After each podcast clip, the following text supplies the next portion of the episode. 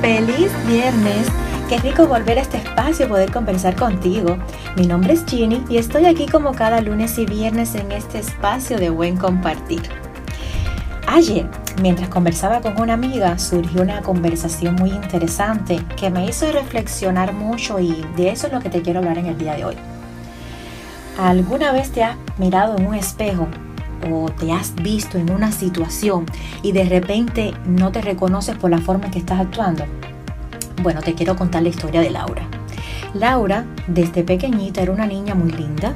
Todos la querían mucho, siempre risueña, alegre, conversadora y muy, y muy respetuosa. Eso sí, siempre le inculcaron buenos modales y cómo comportarse. Le enseñaron que no podía contestar feo cuando se le regañaba, no podía ensuciarse su ropa, que había que comer aunque no tuviera hambre, se tiene que pedir permiso para todo, no se puede desobedecer. O sea que Laura creció rodeada de mucho amor, pero de muchos no como respuesta. Así pasó el tiempo y se convirtió en una hermosa mujer, pero, muy insegura de sí misma. Pero ahí no termina la historia. Laura se enamoró perdidamente de un chico que la fue moldeando a la imagen que él quería que ella fuera. Y poco a poco, sin darse cuenta, fue perdiendo un poquito de sí misma. Se alejó de amistades, incluso de familia, dejó de hacer las cosas que le gustaba hacer y vivía siempre con miedo, con miedo a todo. Era algo que no podía ni explicar y ni sabía por qué. Hasta que llegó el momento que Laura ya no era la mujer hermosa de antes, no porque su belleza física hubiese cambiado, sino porque perdió su brillo, su naturalidad, se volvió malhumorada, apagada, triste, obsesiva, la ansiedad se apoderó de ella. Realmente llegó el día que se miró al espejo y no se reconoció, porque se había convertido totalmente en otra persona.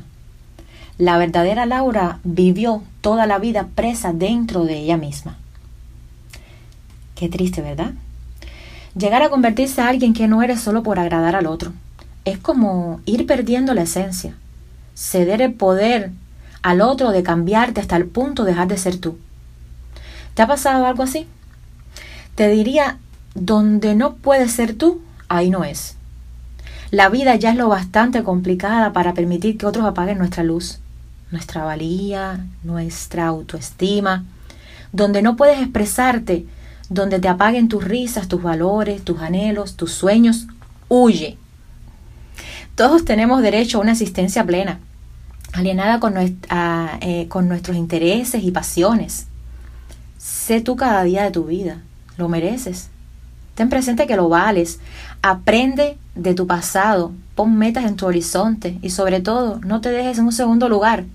No eres un personaje de reparto. Eres la protagonista de tu vida. Todos florecemos a diario. Y nadie tiene el por qué quitarnos nuestros nutrientes y marchitarnos con su presencia. Se trata, por tanto, de elegir bien donde expandir nuestras raíces, sin olvidar que merecemos aquello que soñamos te dejo con esto.